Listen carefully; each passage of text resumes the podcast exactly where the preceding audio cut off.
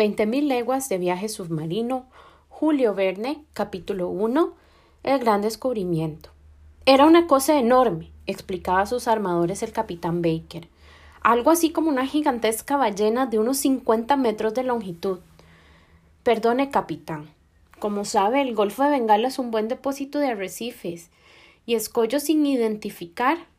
Todavía no se tratará de. Por favor, señores, Bien es cierto que en un principio admití la posibilidad de un eslote de los tantos que en el Índico no ha traído aún a nuestras cartas.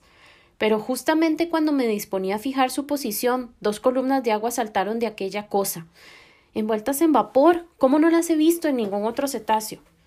Dos semanas después, el 23 de julio de 1876, la tripulación del Shannon avistó el misterioso inquilino de los mares a más de tres mil millas de la primera referencia.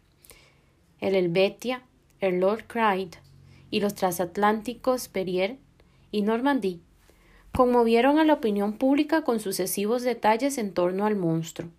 La gente de buen humor lo tomó a broma, pero los grupos más sensatos de Inglaterra, América y Alemania particularmente diéronse a graves preocupaciones por la presencia del hecho inexplicable pudiera suponer en los caminos de su primacía naval. El Instituto Geográfico de Brasil, el Smithsoniano de Washington, la Asociación Británica y la Real Academia de Ciencias de Berlín polemizaron con la prensa festiva que rememoraba las serpientes de mar, las fantasías de Moby Dick y demás lucubraciones de los visionarios del océano. Mas el hecho concreto de algo civilino flotaba en el ambiente, máxime desde que el Scotia, buque dividido en siete compartimientos estancos, arribó con un boquete de graves proporciones a dos metros bajo la línea de flotación, era una abertura en triángulo isósceles, perfectamente rectangular, atribuible a un instrumento de buen temple y capaz de retirar automáticamente luego de atravesar cuatro centímetros de palastro. Apenas notamos el abordaje, decía el capitán Anderson. Fue más bien como la rosadura de un instrumento cortante, pero sin la impresión del golpe que perforaba las planchas, hasta que los guardaespañoles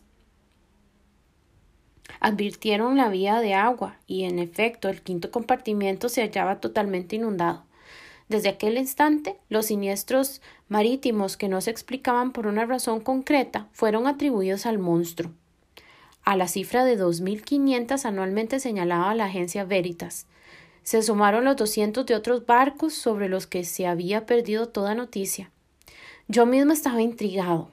Un islote flotante, un cetáceo desconocido. ¿Acaso una máquina submarina de grandes proporciones?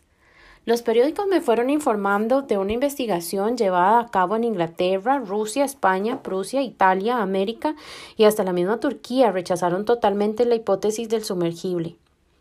Pese a lo cual, mi condición de autor de mi libro titulado Misterios de las profundidades submarinas me obligaron a opinar públicamente acerca del acontecimiento.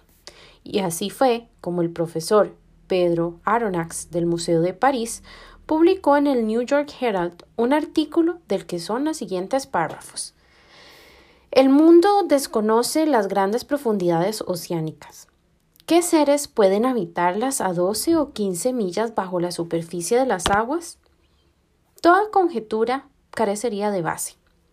El narval suele alcanzar longitudes de 6 o 7 metros y hasta de 3 metros su espada o diente horizontal con el que ataca y se defiende multiplicidad estas dimensiones. Dada al cetáceo fuerzas proporcionales y quizás de este modo tendríamos un animal capaz de perforar las cuadernas del Scotia. Pero eso, acepto la posibilidad de que se trate de un unicornio marino de colosal envergadura, provisto no ya de un colmillo, sino de un verdadero espolón de acero, como las fragatas acorazadas, y una potencia motriz capaz de rivalizar con ellas.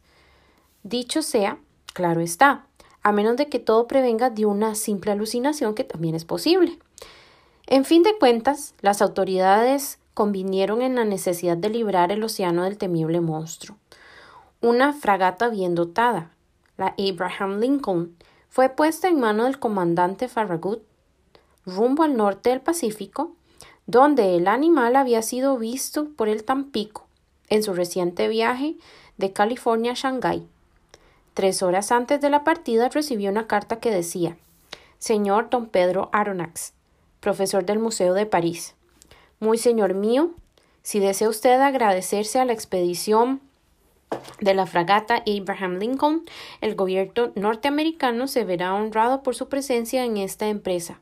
Cordialmente le saluda J. B. Hobson, ministro de Marina.